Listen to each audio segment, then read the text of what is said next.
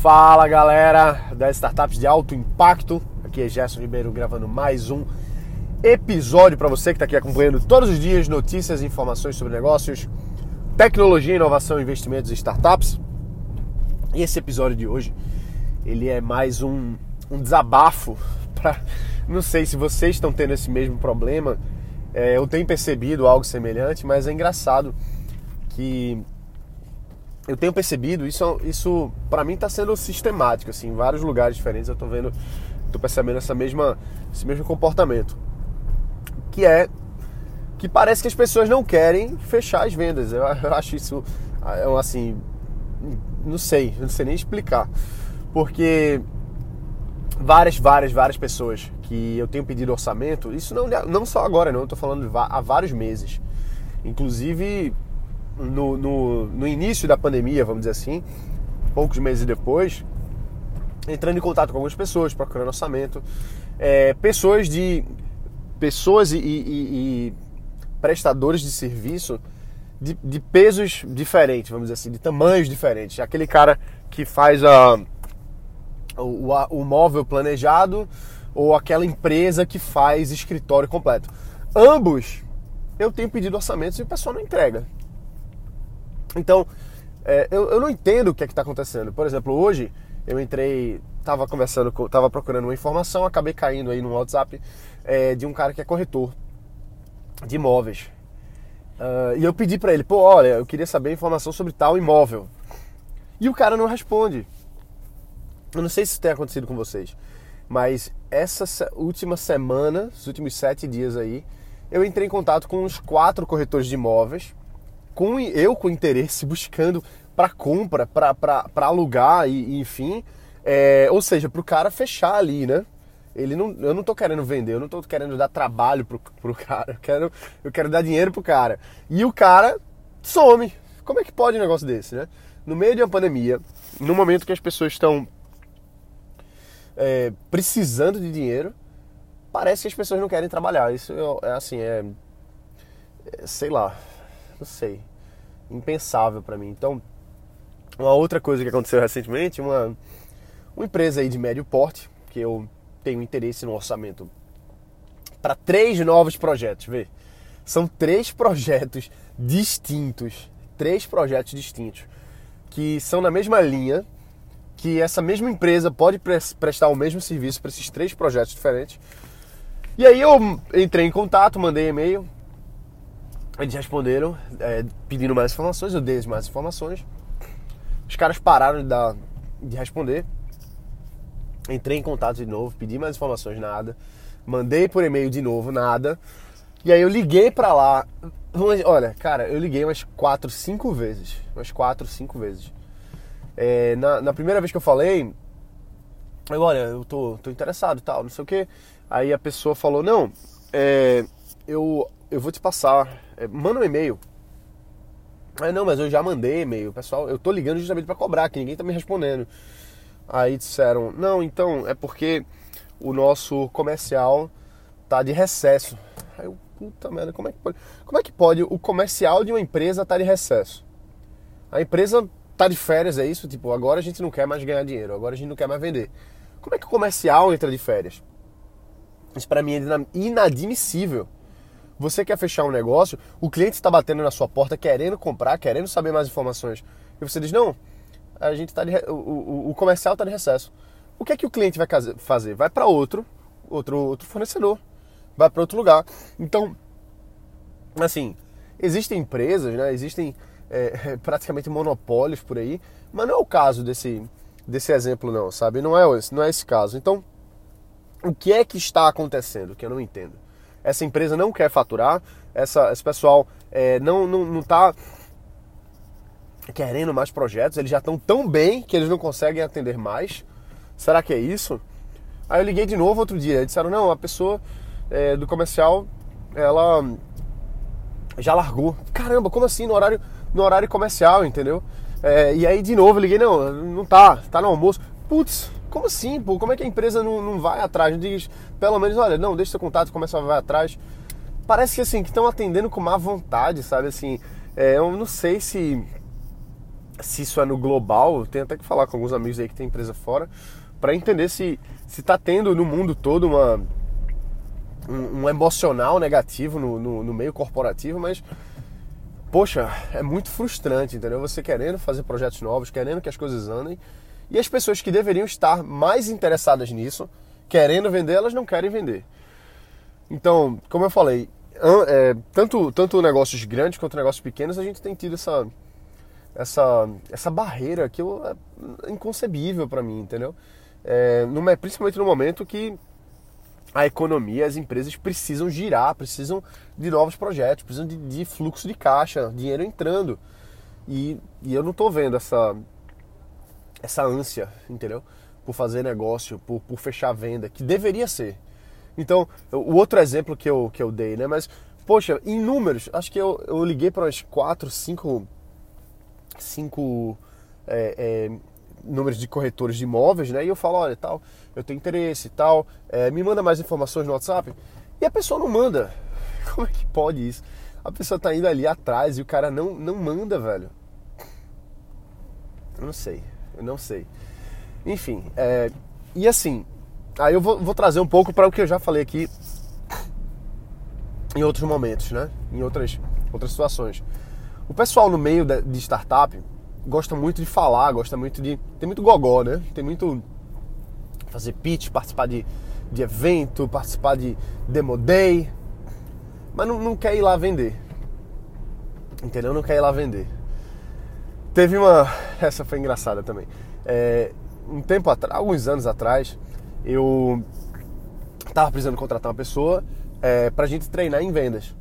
E aí a gente tem um, tem um tinha, né, naquele outro negócio, um sistema muito, assim, é, agressivo de vendas, vamos dizer assim. Uma, um, não é bem agressivo, não é bem a palavra, mas não deixa de ser.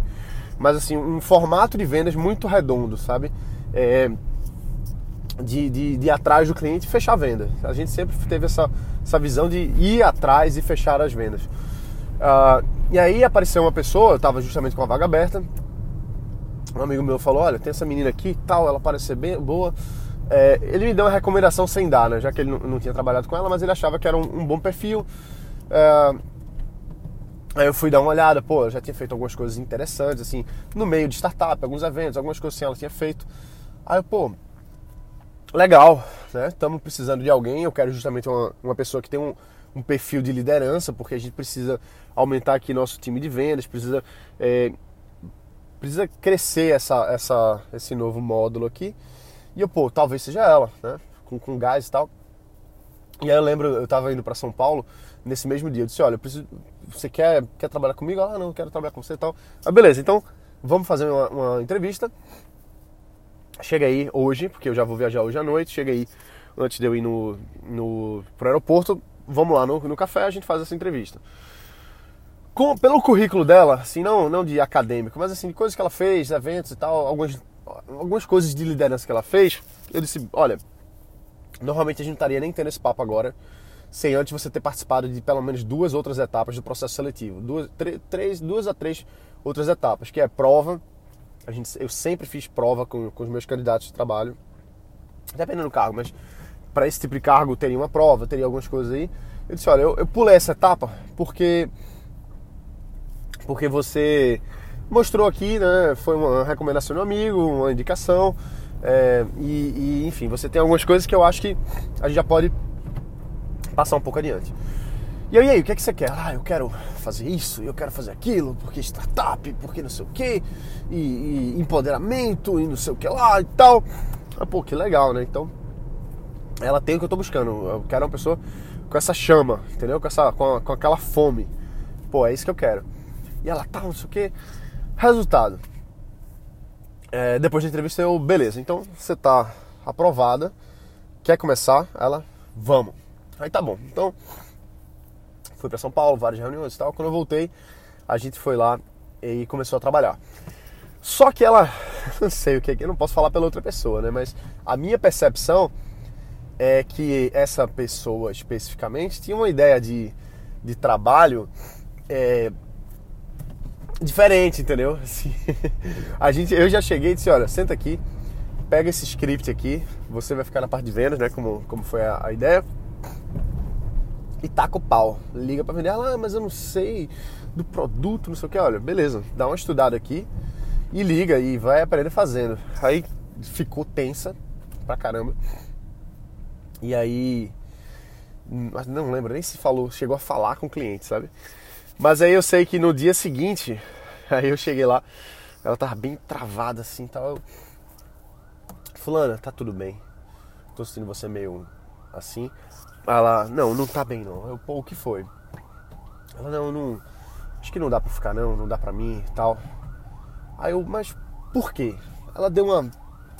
Olhou assim, tentou pensar alguma coisa pra falar. Eu disse, não, relaxa, não precisa falar não. Tá tudo bem. É, você não quer continuar, na verdade, nem, basicamente nem começou, né? Não tem problema. Tudo bem, tá certo. A gente já tinha dado entrada assim em vários cadastros aí, né? Burocráticos que teve que. Tivemos um certo prejuízo aí nesse, nesse processo, mas tudo bem. É melhor sair rápido do que sair lento e dar trabalho. Mas assim, a moral da história, comparando o que eu tinha falado com a, a questão do, do, dos prestadores de serviço não quererem trabalhar, é a mesma coisa. Ela não queria trabalhar, entendeu? Ela queria continuar no gogó, no ah, faço isso e, e organizar eventos e, e, não sei o que lá, e as pessoas e, e empreendedorismo. É, é muito diferente você falar sobre empreendedorismo e você empreender, sabe? Eu nem gosto da palavra empreendedorismo porque ela é uma palavra muito prostituída. Igual outras palavras como coach. É, né? Tem várias coisas aí que hoje é, até tem uma, uma base boa, mas todo mundo faz de um jeito tão. tão. tão com tanta pluma, né? Tão, tão enfeitadinho, todo mundo meio piruado que se perdeu, entendeu? Então assim, para mim, se a gente tem um negócio em que a base dele é entrar em contato com o cliente e fechar a venda e a pessoa é contratada para isso, ela não tá, não é nem não tá pronta, porque a gente treina, né? Mas ela não está disposta a enfrentar o medo da rejeição. A rejeição de olhar para o cliente, entrar em contato, ligar, ir lá visitar e seguir o script, seguir o protocolo é, e até o fim. As pessoas têm muito medo disso. Tem medo de não conseguirem, tem medo de serem. Enfim, né? Cada um tem um, um medo um pouco diferente, mas a base é essa. É, e aí, o que acontece? É muito mais confortável ficar falando sobre aquilo do que ir lá e fazer. Então, é desconfortável fechar a venda com o cliente? Para mim não, mas assim, por um tempo talvez tenha sido, entende? Mas se a pessoa quer trabalhar com aquilo, tá no outro nível, ela tem que estar tá pronta para enfrentar esse, essa barreira pessoal e fazer.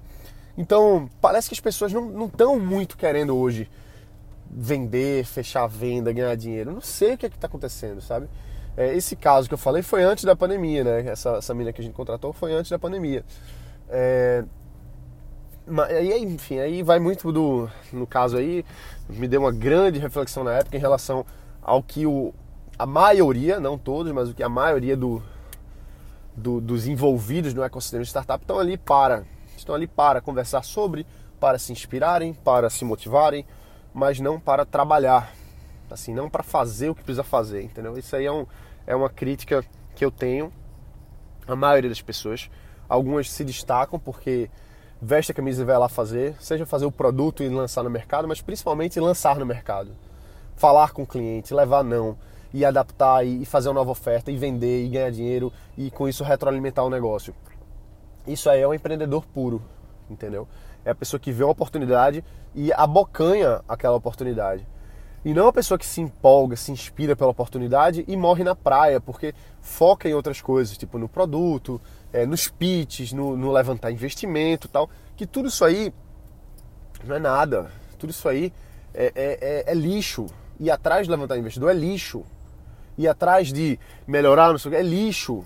O que, que não é lixo? O que, que é o ouro? É você vender o seu negócio, você vender o seu produto.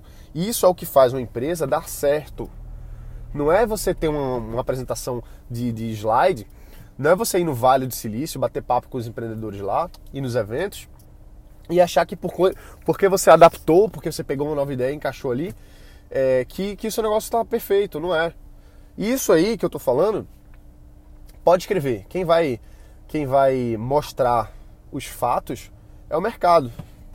Vê quantos dessas, desses projetos começam assim, com essa empolgação, com essa pompa toda, e morre. Aí, ah, não, aí tem várias desculpas porque o negócio morreu. Ah, a gente pivotou e, e não sei o que lá, e ah, não, porque um sócio teve que sair. Não, velho, não, não é isso. Isso aí é tudo desculpa racional, mas o real é, não deu certo financeiramente. Acabou-se. Porque se aquele negócio ali tivesse dando certo financeiramente, não ia ter, ter parado. Se tá todo mundo ali ganhando dinheiro, não teria parado. Mas para ganhar dinheiro, tem que ter a fome, o desejo de vender. Tem que ter o desejo de fazer o negócio acontecer de verdade com a transação financeira. É isso, o pessoal fala muito de ah, é, vamos, vamos dar certo, o sucesso, não sei o que lá e tal, você pode, você vai atrás. Velho, foca no financeiro, fazer a transação, o dinheiro sair do, do bolso do cliente e entrar no seu bolso. Todo o resto, pitch de investidor, não sei o que lá, esquece isso, esquece. Isso é tudo lixo se você não tem a base, que é saber ganhar dinheiro com aquele, com aquilo que você se propõe. Ah, Gerson, mas aí não, mas a nossa startup, ela, o nosso modelo é de crescimento, a gente não está tão preocupado com o modelo de negócio agora, não sei o que lá e tal. Beleza, mas assim, valida o teu negócio de outra forma, faz com que ele dê certo de outra forma. Se você não, não vai vender uma coisa ali naquele momento, mas tem, tem coisa muito clara para o negócio dar certo, entendeu? Mesmo o próprio Facebook, por exemplo, na época, que é um bom exemplo, que eles não tinham um modelo de, de rentabilização, mas eles tinham a métrica do crescimento. Poxa, estava super bombando. Eles iam lá nas faculdades e, e colocavam vários e vários e vários novos alunos para dentro da, da, do início do Facebook. Aquilo ali era uma métrica de sucesso, entendeu? Era uma métrica de que o negócio realmente estava crescendo e estava engajando e, e os números estavam dando bom. Mas o cara não estava preocupado naquele tempo ali de ficar indo para evento de startup para ficar falando da, do, do, give back. Mark Zuckerberg não foi lá ficar dando palestra em, em, em eventinho de startup para falar do give back dele. Não, não teve isso. Não teve isso se brincar até agora. O cara não dá nem entrevista. É, ele estava mais preocupado em fazer com que a plataforma dele crescesse, fazer com que os produtos internos do negócio se consolidassem, ou seja, o engajamento, a retenção dos usuários crescesse, com que o desejo de outras pessoas entrar aumentasse. Então era isso que ele estava preocupado ali. Mesmo que ele não tivesse um modelo de negócio redondo naquela época. Ah, mas ele ia atrás de falar com o investidor. É, só que assim, estamos falando do Vale do Silício, né, meu amigo? O cara já começou lá em, em Harvard, já foi lá é, para outros lugares procurar investidor em Nova York, chegou lá no Vale do Silício, montou lá as operações dele, o negócio começou a dar certo, começou a atrair a atenção dos investidores. E os caras lá tem bala, aí claro que uma coisa leva a outra o, o, acho que foi o, o Sean Parker, né? Não é esse o nome do cara? Que já tinha investidor, já era investidor, já tinha contato com a galera, se juntou junto com o Mark e, e apresentou para os investidores e as coisas, as coisas foram acontecendo naturalmente. Mas é diferente do que a maioria do pessoal faz aqui no Brasil, querendo forçar, forçar a barra da jornada empreendedora. Forçar a barra da jornada empreendedora. Não dá para forçar a barra da jornada empreendedora e querer dar certo você tem que fazer, tem que comer o pão que o diabo amassou. Tem que comer o feijão com arroz, que é fazer a base do teu negócio. Então, se você tem uma, um, um aplicativo, um sistema, um marketplace na internet que vende bicicleta, tem que vender bicicleta, meu amigo. Tem que vender bicicleta. Quantas bicicletas vendidas por mês? Quantos novos usuários entraram ali interessados em adquirir e vender bicicletas? Então, eu estou falando isso aqui para uma pessoa específica que está me ouvindo agora. Então, assim, é, não, não tem essa, ah, mas a gente precisa de investidor, a gente precisa de novos modelos. Tem que dar um jeito, velho. Se o teu, se a tua base ali é a transação da bicicleta, tem que fazer isso acontecer. Tem que fazer. E não ficar nessa, enfim, né? Como o pessoal fica aí, ah, não, mas eu.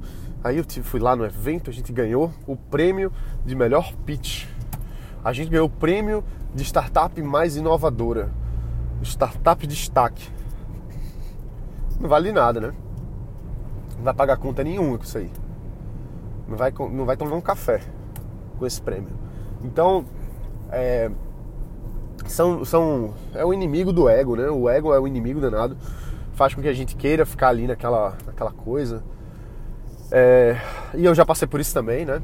É, embora acho que essa minha fase aí foi, foi bem curta, porque eu sempre, eu, eu sempre tive uma, uma, visão muito comercial é, de tudo, né? De, de, realmente rentabilizar o negócio. Eu sempre tive essa, essa visão por uma questão de, de bom, bons exemplos que eu tive aí ao longo da vida que me mostraram ganhar dinheiro, entendeu?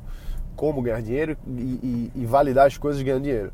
Então, isso é o, o que eu tenho para dizer em relação a gente ficar realmente é, preso, às vezes, é, nessa ideia, nesse, nesse negócio de que, ah, não, é, startup é legal e a gente vai perder tempo aqui. Não é nem perder tempo. A gente não está perdendo tempo, a gente está a gente está aqui fazendo isso porque é importante, vai que a gente conhece o investidor e vai no evento e tal. Mas assim, o foco está direcionado para o errado, entendeu? O foco, o foco aqui não está é, no que realmente vale, no que realmente é importante, que é justamente a gente gerar mais vendas, gerar mais clientes, gerar mais coisa. E é isso aí, pessoal. Então a gente fica por aqui. Esse desabafo foi fogo porque eu quero contratar alguns, alguns serviços aí, não consigo, é, é complicado. Mas paciência, né? A gente vai, insiste. Talvez seja por isso que o, o Brasil tá, tá nessa situação. Sempre esteve, porque falta um pouco mais de vontade das pessoas de, de fechar, de trabalhar e, e de fazer acontecer, entendeu? Falta um pouco disso aí, que os americanos têm muito, que outros lugares do mundo têm muito, os chineses têm muito isso aí. E é isso, galera. A gente se vê aqui na próxima. Um abraço e lembra, bota para quebrar. Valeu.